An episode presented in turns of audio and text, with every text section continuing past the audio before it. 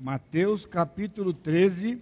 Nós vamos ler a partir do verso 24 em duas porções. Muito bem, que nós estamos retomando agora, eu espero que a gente vá caminhar aí na nossa série de parábolas sem interrupções. São sete, na verdade, mais seis semanas, sendo que a primeira parábola já foi pregada, a parábola do joio no trigo, versículo 24. Vamos lá. Outra parábola lhes propôs, dizendo: O reino dos céus é semelhante a um homem que, seme... que semeou boa semente no seu campo, mas enquanto os homens dormiam, veio o inimigo dele, semeou o joio no meio do trigo e retirou-se. E quando a erva cresceu e produziu fruto, apareceu também o joio. Então, vindo os servos do dono da casa, lhe disseram: Senhor, não semeaste boa semente no teu campo? De onde vem, pois, o joio? Ele, porém, lhes respondeu: Um inimigo fez isso. Mas os servos lhe perguntaram: Queres que vamos e arranquemos o joio? Não, replicou ele, para que ao separar o joio não arranqueis também com ele o trigo. Deixai-os crescer juntos até a colheita, e no tempo da colheita direi Dizei, ou direi aos ceifeiros: ajuntai primeiro o joio, atai-o em feixes para ser queimado, mas o trigo recolhei-o no meu celeiro. Muito bem. Eu ia ler um pouco para frente o texto, vai aparecer ali na, no slide, mas é porque a gente vai remir o tempo que nós temos aqui, tá bem? Então, vamos lá. São sete parábolas proferidas por Cristo aos seus discípulos sobre o reino dos céus que nós que concluímos nosso primeiro sermão, quando eu preguei numa introdução, você lembra, eu fiz uma introdução, depois eu preguei a primeira parábola e agora é a segunda parábola. Naquela introdução, nós, eu ajudei os irmãos a compreenderem que reino dos céus a que Cristo se referiu é a igreja do Senhor Jesus Cristo espalhada no mundo. Jesus não está governando o mundo de forma geral ainda, porque o príncipe deste mundo está escrito na palavra é Satanás. Então, Cristo reina na sua igreja espalhada pelo mundo, a igreja local. Deste grupo faz parte, então a igreja Batista Maranata, reunida, como o pastor Charles toda semana fala, né? É aqui que nos reunimos, né? Reunida aqui na, na, na rodovia dos Tamoios, quilômetro 11, na verdade, na estrada municipal, reverendo Ivan Gerhard Taylor, 1500, até que o senhor volte ou até que ele tenha outro plano para nós. Então, essa é a segunda parábola conhecida como a parábola do trigo e o joio. Quantos de vocês têm aí no cabeçalho desta porção, do versículo 24, esse título: A parábola do trigo e o joio, ou o trigo e o joio. Alguém? Aqui, alguns poucos aí, o trigo e o joio. Algum outro tem o que se não for o trigo e o joio? Não é o trigo e o joio? A parábola do joio. Ah, a parábola do joio, coitado do trigo, né? O trigo já foi despachado para lá, né? Talvez a maioria de vocês não tenha a parábola do joio. Muito bem. O nome, nem parábola do joio, e nem parábola do joio trigo, do trigo e o joio, realmente ele condiz com o significado ou mesmo a interpretação que Jesus vai dar para nós no texto que eu vou ler em seguida, do versículos 36 em diante. Ok? Meu dedo está indo mais rápido do que a minha cabeça. Então vamos lá. Tanto pela parábola em si como pela interpretação, o nome correto dessa parábola deveria ser a parábola do joio no meio do trigo. Inclusive, né, parece que está escrito aqui, né? Quando ele diz que veio o inimigo e semeou o joio no meio do trigo, versículo 25. Mas enquanto os homens dormiam, veio o inimigo dele, semeou o joio no meio do trigo. Eis aqui o nome da parábola dado pelo próprio Senhor Jesus Cristo. O joio no meio do trigo. Então é isso que nós vamos ver agora de noite, nesse nosso tempo de meditação. Para nossa surpresa, Cristo deixa claro por essa parábola que existe um mal no reino dos céus. Então a primeira surpresa realmente é essa, porque quando interpretamos que o reino dos céus é a igreja, e aqui no texto ele diz que o Senhor semeou boa semente, e veio o inimigo e semeou uma semente má, uma semente ruim, e se o reino de Deus é a igreja, significa que na igreja local nós temos boa semente e a semente má, semente ruim. Ok? Então, Jesus está dizendo isso aqui. Alguns intérpretes não querem aceitar isso, querem dar outras interpretações, porque eles não querem admitir que existe o mal no meio da igreja. Bom, se você tem dúvida se existe o mal no meio da igreja, né, eu estou dizendo para você porque é o que eu faço, é só olhar no espelho, né? Aliás, nós estamos chegando no retiro de, de mulheres lá, 135 irmãs, em que nós tratamos dos pecados de estimação. Foi só o pó, não foi?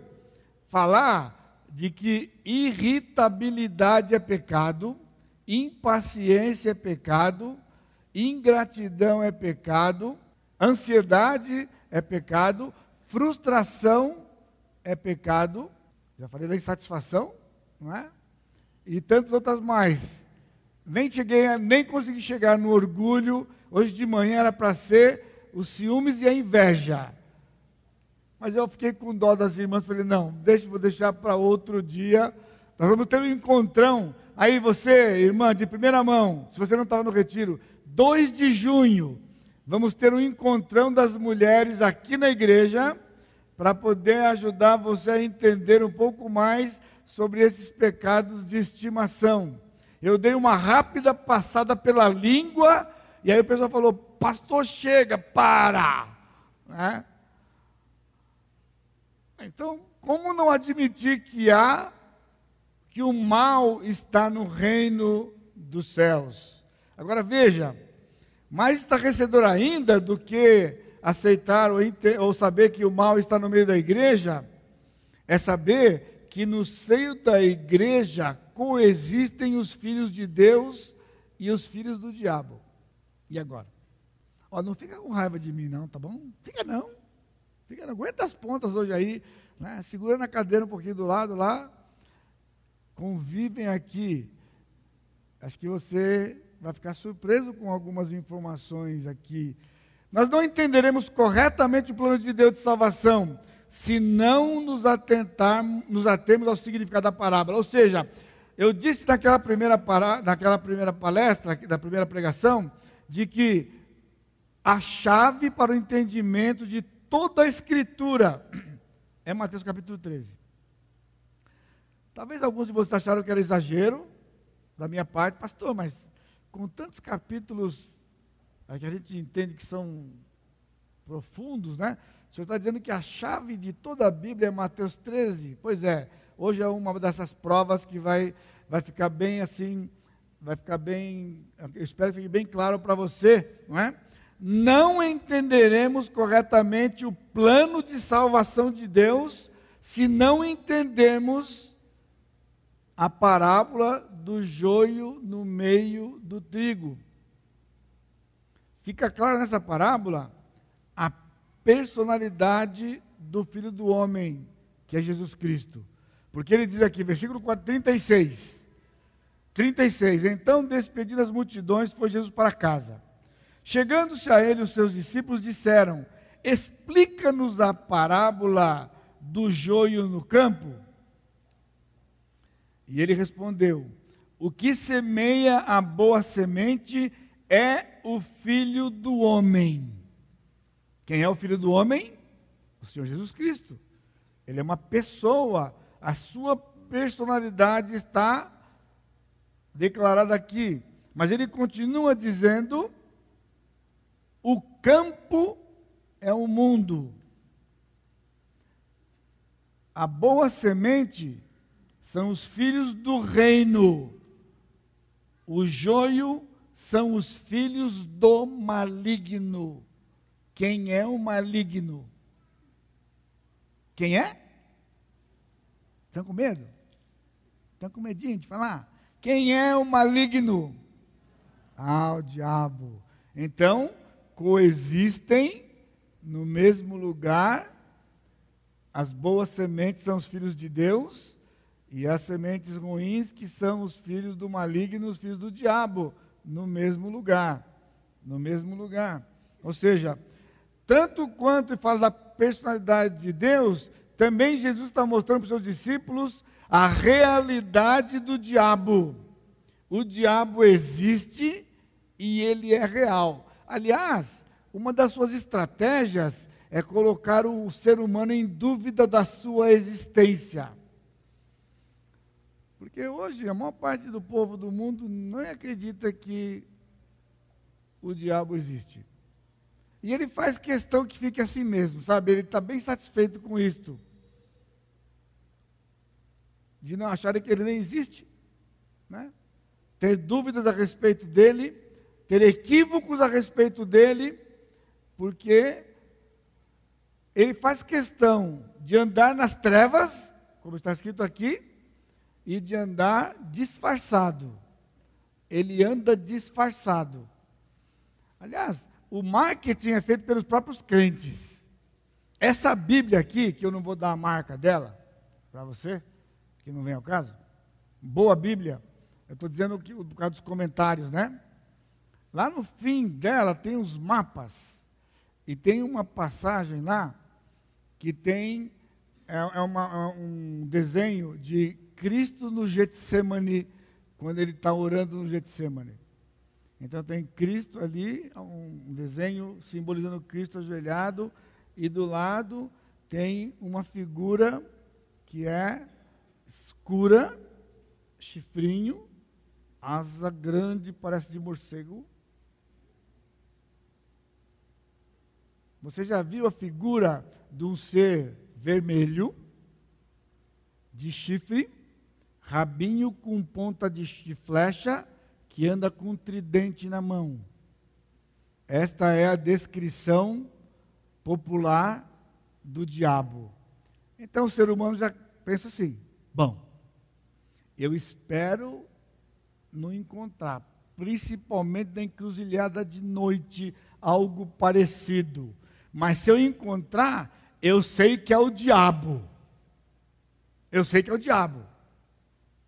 Agora, a Bíblia diz que o diabo ele se transforma num anjo de luz. Tem uma porção de gente aí vendo anjo. Pensam que estão vendo anjos e estão vendo o diabo. E tem gente esperando um dia encontrar ou não, esperando não encontrar com ser vermelhinho de chifrinho, de rabinho, e ele não vai aparecer porque ele não é assim, a aparência dele não é esta aparência. Por quê? Porque não, não é interessante para ele aparecer desse jeito, porque ele engana. Outro mito: Deus faz o bem e o diabo faz o mal. Então, quando acontece uma coisa ruim, você já está com a sua mente bem organizadinha. Bom, se é ruim, vem do diabo, porque Deus só faz o bem. E quando acontece coisa ruim na nossa vida? Foi o diabo? Então o crente está vivendo agora o diabo deitando e rolando? São conceitos falsos, não é? Jesus então está nos tá ajudando seus discípulos aqui a entenderem que no reino de Deus coexistem, vivem juntos, e esse é o reino de Deus nesta presente era. O diabo é real. A parábola deixa claro também que o diabo está ativo. O diabo não está dormindo, pessoal. Ele está ativo.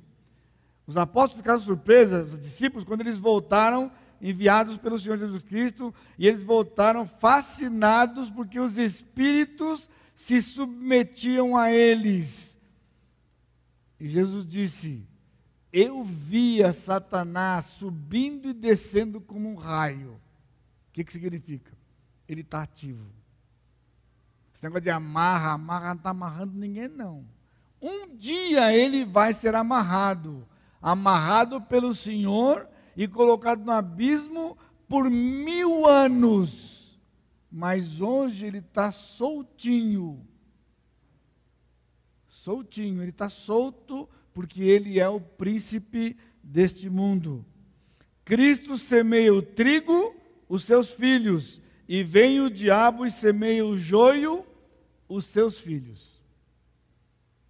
Assim é composta a igreja local, nesta época espalhada pelo mundo inteiro, interpretado pelo Senhor Jesus. Um só campo, o campo é o mundo. As igrejas estão no mundo, espalhadas pelo mundo.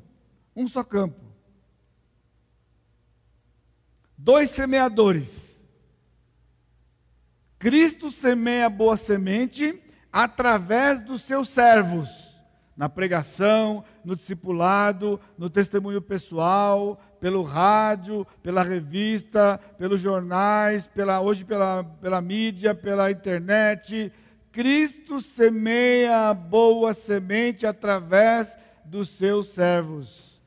Porém, o diabo semeia a sua semente no seio da igreja. Agora, irmãos, aqui é bem importante você ficar atento a esse detalhe. Nesses dias nós temos muitos ismos, né? seitas, grupos e reuniões, por aí tudo. Olha como funciona. Não há joio enquanto não houver trigo, porque a parábola é o joio no meio do trigo. O joio não é resultado do trabalho, do esforço dos missionários, dos pastores nas suas pregações. Então, o Senhor move pessoas que vêm pela direção do Espírito e semeia o trigo. Quando o trigo é semeado, ele começa a brotar. Vem o inimigo e semeia ali no meio joio. Está entendendo como que é? Por isso que uma, uma dessas, uma, uma é, expressão que a gente usa, que é proselitismo, já viu proselitismo? O que é proselitismo?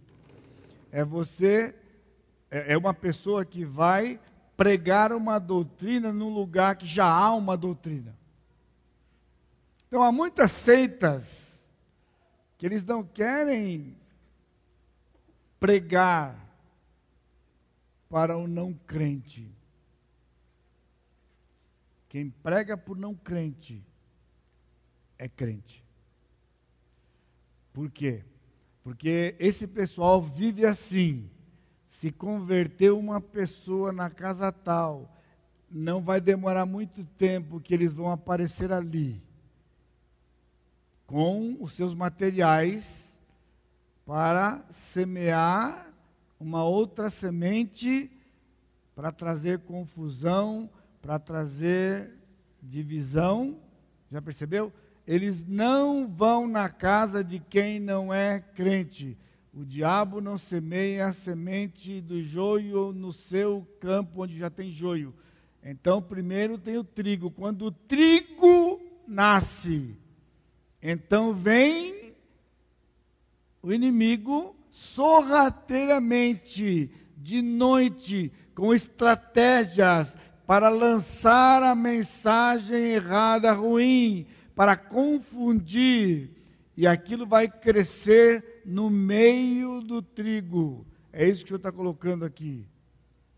Duas sementes, o joio plantado enquanto os servos dormiam. Aqui, quando a igreja ela é fundada, ela começa. Não demora muito. Quando a igreja começa a baixar a guarda. Sabe o que é baixar a guarda? Baixar a guarda é quando a igreja sai da escritura e começa a entrar por caminhos humanos, disputas internas. No meio dessa situação, o inimigo vem e semeia o joio. O texto diz: enquanto eles dormiam, os servos dormiam, veio o inimigo e semeou o joio naquele campo. Quando eles acordaram no outro dia, lá estava o joio no meio do trigo. Exatamente assim que tem acontecido ao longo dos séculos na igreja. Então, é negligência da palavra, mercadejar a palavra, trazer confusão no meio da igreja, a igreja fica doente, fica enfraquecida, e então o inimigo vem e semeia o joio no meio do trigo. As duas plantas cresceram juntas. O Senhor continua dizendo, versículo 40: Pois assim como o joio é colhido não, desculpe, perdão, versículo 38. O campo é o mundo, a boa semente dos filhos do reino, o juízo filhos do marido. 39. O inimigo que o semeou é o diabo. A ceifa é a consumação do século, e os ceifeiros são os anjos. Pois assim como o joio é colhido e lançado ao fogo, assim será na consumação do século. Mandará o filho do homem os seus anjos que ajuntarão no seu reino todos os escândalos e os que praticam iniquidade, e os lançarão na fornalha acesa. Ali haverá choro e ranger de dentes. Então os justos resplandecerão como o sol no reino de seu Pai. Quem tem ouvidos para ouvir, ouça. As duas plantas cresceram juntas. No reino de Deus, no seio da igreja, há duas sementes dois semeadores, um só campo, e elas vão coexistir, vão crescer juntas. São parecidas. Quando Jesus usou, usou esses dois, essas duas plantas, não foi por acaso. Na cultura do povo de Israel, quando eles ouviam joio e trigo, eles entendiam que joio e trigo eram duas plantas parecidas que podia ser confundida um pelo outro. Tanto é que eles, eles disseram: querem que a gente vá arrancar? Né, na, no, quando nós lemos aqui, versículos 28. Queres que vamos e arranquemos o joio? Ora, se eles descobriram que tinha joio no campo, qual seria a atitude mais sensata dos trabalhadores, dos lavradores? Vamos lá e vamos arrancar o joio. Mas o que ia acontecer? arranca o joio, a hora que você vai dormir, o que acontece? Ele joga joio de novo. Arranca o joio, a hora que você for dormir, ele vai jogar joio de novo. Além do outro perigo que foi levantado aqui pelo Senhor, não, porque você pode arrancar o trigo pensando que é joio. Não mexe, não mexe, não devem ser separados. Agora, isso aqui é um alerta sério para os seus discípulos e para nós. Por quê? Você já teve durante esse pouco tempo que nós já começamos agora de noite a tentação. Hum, quem será então o joio? joio, ah, joio, né? Eu sou trigo, quem será o joio? Ah, irmão lá está mais para joio do que para trigo. Né? Não.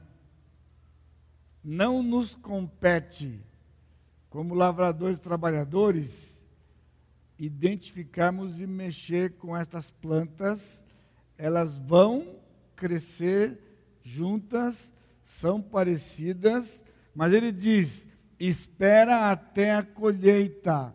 Versículo 30: deixai-os crescer juntos até a colheita. Agora, aqui é o segredo da parábola. Por que até a colheita? Por quê? A diferença entre trigo e joio é o fruto. Porque o trigo, quando ele amadurece, quando ele fica adulto, ele amadurece, ele dá fruto. O joio, quando ele amadurece, ele não dá fruto. E então agora você consegue saber exatamente, sem errar, quem é um e quem é outro. Porém, Jesus disse na interpretação que a colheita é a consumação do século. Não há colheita nos dias de hoje. Por quê? Porque uma pessoa tem fruto, o outro não tem fruto, Então você fala, bom, não tem fruto, é joio, tem fruto, é trigo, mas não está maduro. Ele está dizendo que até a consumação do século, essas plantas não amadurecerão ao ponto de serem completamente distintas. Somente o Senhor vai fazer isso na consumação do século. Ele vai separar definitivamente estas plantas, exatamente como está aqui no texto, esperar até a colheita. Não são os servos que fazem a separação, não somos nós que vamos fazer a separação. Quem vai fazer a separação? Ele diz: anjos, ele disse, os anjos é quem vão fazer a separação. Não é o pastor, não é o missionário, não é o líder de nada, é, são os anjos, ele diz que vão fazer a separação. Portanto, a separação só vai acontecer lá no final de tudo. Agora veja aqui. Sempre serão trigo e joio. Agora aqui, estou caminhando para o final, para você pensar junto comigo. O grande erro da interpretação dessas parábolas, quando aplicadas na igreja, por causa desse dinamismo de conversão, vamos ter batido domingo que vem, né? O que, que nós pensamos? Todo mundo nasce como? Como é que todo mundo nasce? Pela, Narita, se o joio são os filhos do maligno, filho do diabo, significa que todo mundo é joio. E quando a pessoa se converte, ele vira trigo. Mas está escrito isso na parábola? Não está escrito na parábola isso. Ele diz que quando o Senhor semeia, ele semeia os seus filhos. E o inimigo vem e semeia os seus filhos. E formam então o corpo. Trigo é sempre trigo, joio é sempre joio. Joio nunca vira trigo. Não confunda. Por isso que eu disse: se não entender a parábola, não entende o plano de salvação. Porque o que é usual e comum é que todo mundo é joio e vamos trabalhar, trabalhar, trabalhar para o joio virar trigo, certo? E quando ele for colhido, vai para o céu e o joio, que é o pessoal que não virou trigo, ou seja, quem não virar trigo já era. Agora, a, a mensagem para você é um pouco mais específica e um pouco mais dura do que isso. Quem é trigo é trigo, quem é joio vai ser joio. Não tem nenhuma condição de joio virar trigo.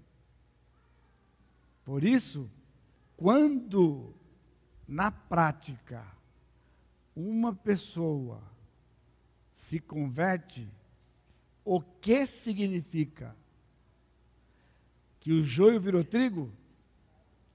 Ele já era trigo, mas vivia como joio, até ter sido identificado pelo Senhor Jesus Cristo como bom semeador, mostrando que este aqui é trigo.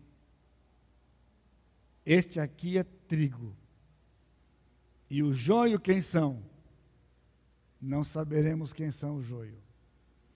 Porque enquanto na história da igreja pessoas se converterem, eram trigo, mas que parecia joio.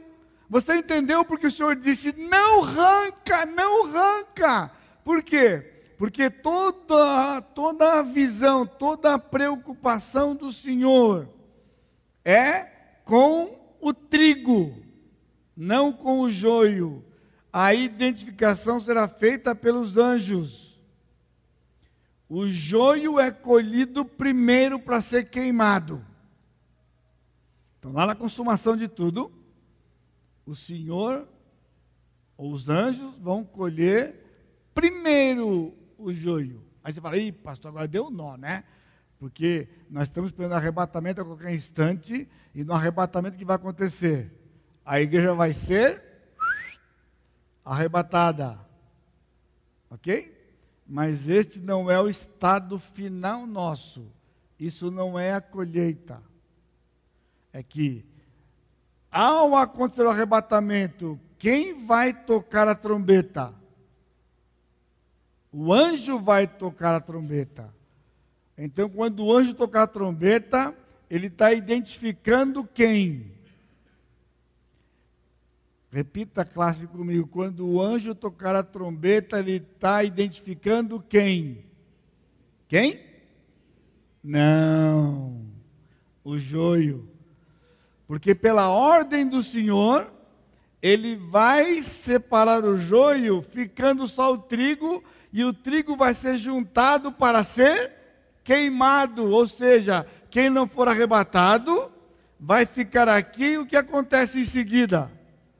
tribulação. Eles morrem na tribulação e vão para o inferno. A colheita do joio é primeiro, porque o crente vai ser julgado lá, vai vir com Jesus de novo, vai reinar mil anos com ele aqui, só depois novos céus, nova terra. Enquanto isto, os incrédulos vão sendo ceifados, ceifados, ceifados. Seja na tribulação, no milênio não haverá morte de crentes. Você lembra? No milênio não há morte de crentes, só a morte de perdido, só a morte de joio. O joio está sendo tirado todo o tempo e no final sobra o trigo que vai estar separado do celeiro durante, durante o milênio na Nova Jerusalém e na eternidade novos céus e nova terra. Você percebeu? não entender a parábola do joio e do trigo, não entende o plano do Senhor,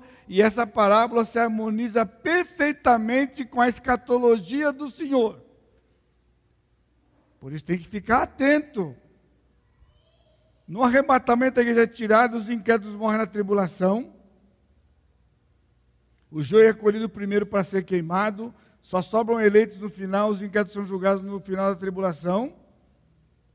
Duas coisas existem: o joio é colhido primeiro para ser queimado, o crente, os crentes vão estar na Nova Jerusalém, depois Novo Céu e Nova Terra. Aí a pergunta é: a questão é, como não crer na eleição?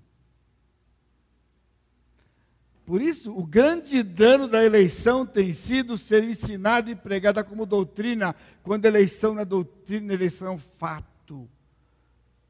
Todo o discurso de Jesus, ele parte deste pressuposto. Ele semeia no seu corpo o eleito. Vem o inimigo e coloca os seus filhos. E eles vão ver juntos. Até quando o Senhor for separar. Então, já é trigo, parecido com o joio, lembra? E então ele é evidenciado como trigo. Agora, rapidinho, o que é o fruto? Eu vivi debaixo da pressão na minha adolescência, juventude, parte da minha do princípio da minha idade adulta, com esse fardo, peso de que fruto são pessoas que você leva a Jesus. Do, dois pesos estavam sobre o meu ombro, os meus ombros, de que alguém iria para o inferno porque eu não falei de Jesus para ele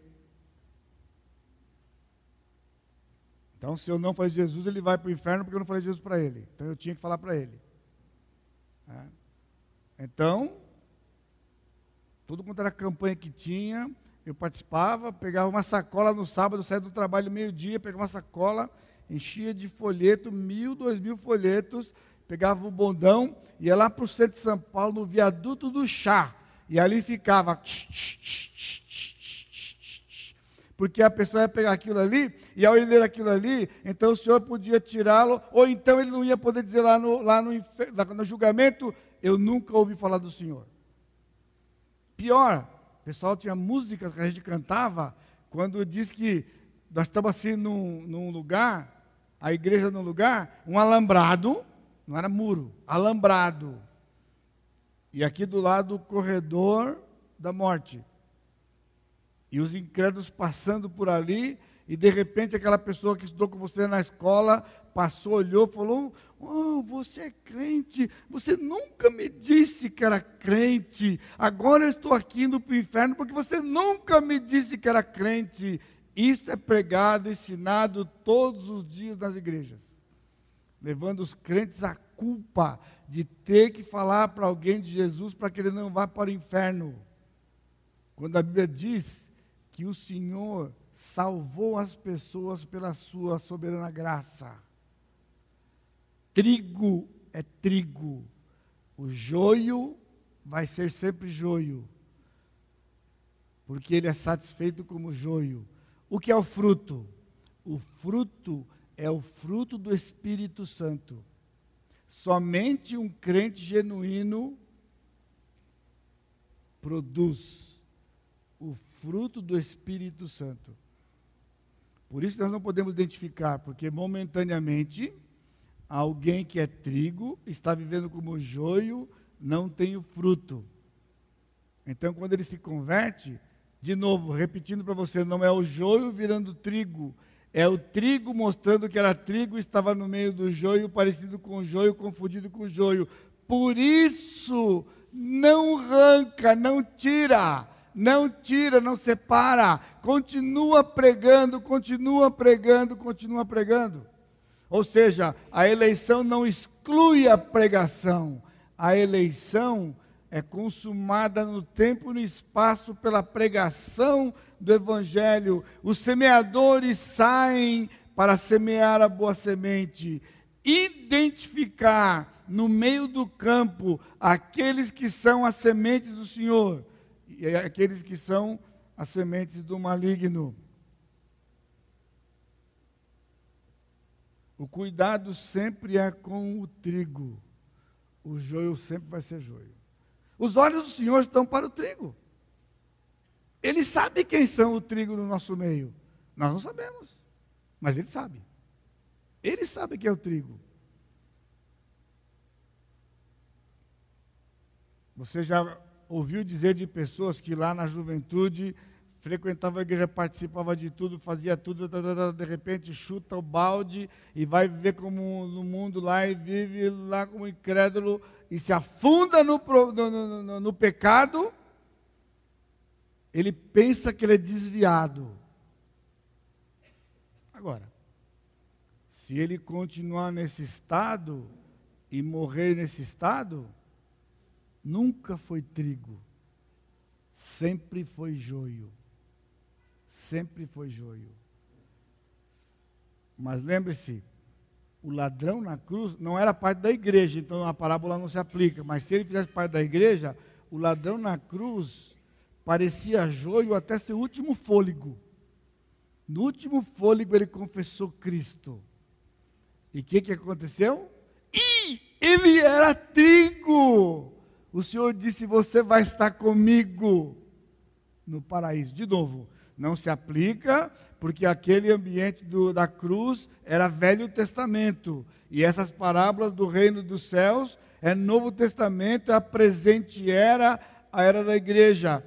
Aplica-se aquela pessoa, um exemplo clássico, a pessoa que ele não confessa a Cristo, até vai para o hospital, está quase para morrer, falta uma semana lá, tal, de repente, alguém está testemunhando para ele, ou um hino, alguém lá, lá, lá, e a pessoa confessa a Cristo e depois morre.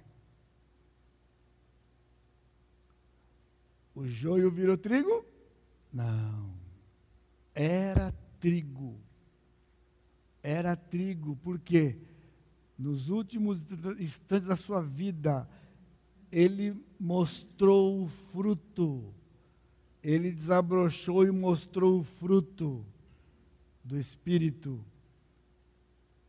Paz. Já viu uma pessoa morrer sem Jesus? Já viu uma pessoa morrer com Jesus? Paz.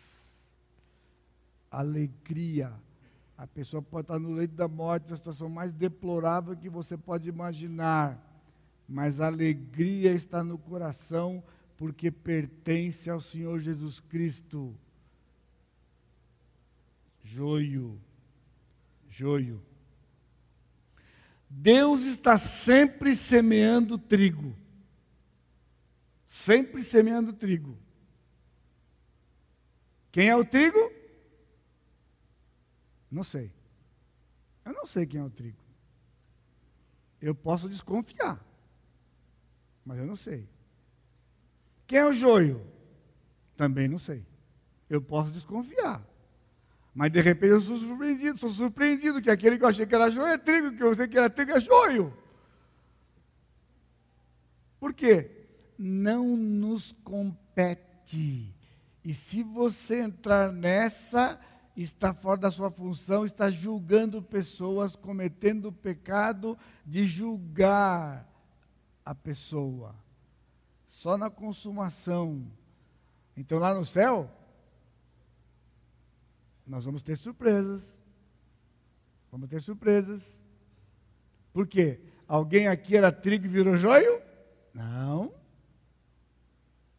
Se não está lá, era joio. Era joio. Se estiver lá, trigo. Trigo. O Senhor vai separar. O diabo sempre semeia o joio no meio do trigo. Não há o que possamos fazer, irmãos, a não ser, como diz aqui, né? Nós não vamos dormir, mas nós temos que descansar. Eles estavam dormindo porque trabalharam o dia inteiro no campo, foram dormir à noite, e então o inimigo veio, porque o inimigo age na escuridão. O inimigo, ele é das trevas. Ele é das trevas. A igreja não é das trevas, a igreja é da luz. O inimigo é da mentira, a igreja é da verdade. São opostos, mas vivem juntos e um pode ver a vida parecida com a do outro.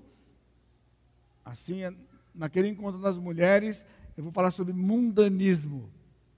Mundanismo é algo que invade a igreja e leva pessoas a viverem como joio. Mas pode ser que seja um trigo. Não me compete dizer você é trigo, você é joio, você. Eu tenho que, a princípio, acreditar no que você diz. Você diz para mim, você é trigo? Você nunca vai dizer eu sou joio.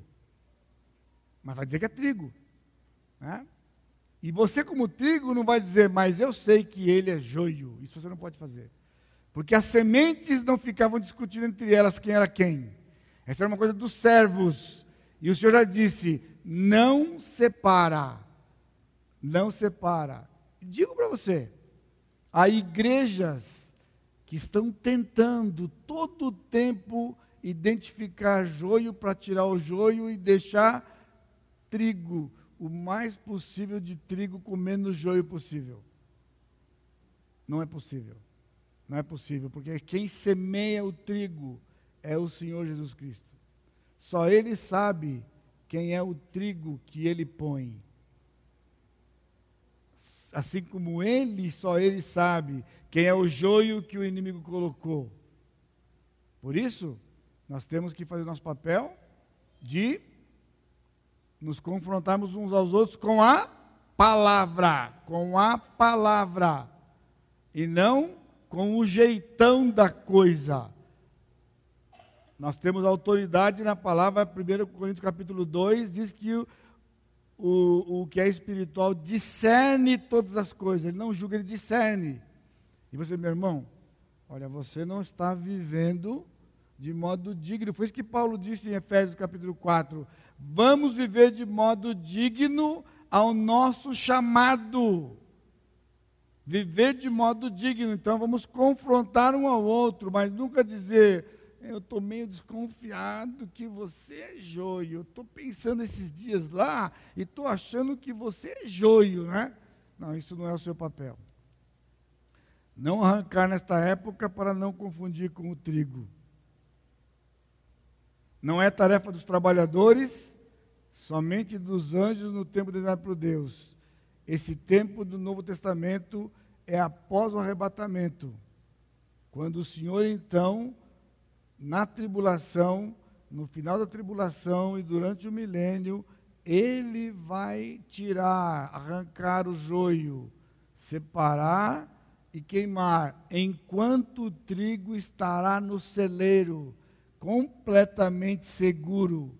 Portanto, a nossa segurança de trigo não está no nosso esforço, não está na nossa conduta, está no fato de que somos do Senhor Jesus Cristo e Ele então nos fez trigo. E no tempo oportuno Ele vai nos recolher no celeiro para ficarmos protegidos enquanto Ele queima o joio, para depois então desfrutarmos do Senhor para toda a eternidade. Agora, irmãos, só nos faz mais devedores. Como soa isso ao seu ouvido? Não é uma maravilha? Saber que o Senhor chamou você, plantou você, como trigo, e cabe a você viver como trigo e não viver como joio. E não cabe a você querer identificar quem seja joio ou discriminar o joio, porque essa é a tarefa do Senhor. O nosso papel é pregar e viver as boas novas do Evangelho do Senhor. Mostrar e viver uma vida de trigo para a glória e honra do Senhor. Portanto, não devemos julgar, mas esperar. Viver enquanto esperamos quando o Senhor vai nos chamar. E então vamos estar para sempre com o Senhor. Amém? Curva sua cabeça. Glorioso Deus, te agradecemos pela tua misericórdia, por esse plano precioso, Pai. Pai, dá-nos a compreensão desta profundidade, desta dimensão deste plano que nos alcançou. Concede-nos, Pai, a graça, a direção do Teu Santo Espírito, o norteamento da Tua palavra, para vivermos de modo digno, para proclamarmos a Tua palavra e então sermos instrumentos do Senhor para a plantação do trigo no Teu reino. E então, glorificarmos o teu nome, adorarmos o Senhor enquanto esperamos. Na bendita esperança, a vinda gloriosa do Senhor, para nos separar no celeiro, nos livrar de sermos destruídos juntamente com o joio. Pai, que esta mensagem possa ficar gravada nos nossos corações. E nós possamos fazer uso delas na proclamação deste amor infinito do Senhor por nós. Para a honra e glória do teu nome, que a graça do Senhor Jesus Cristo, o amor de Deus Pai e a consolação do Espírito Santo seja com todo o teu povo hoje e sempre. Amém, Senhor.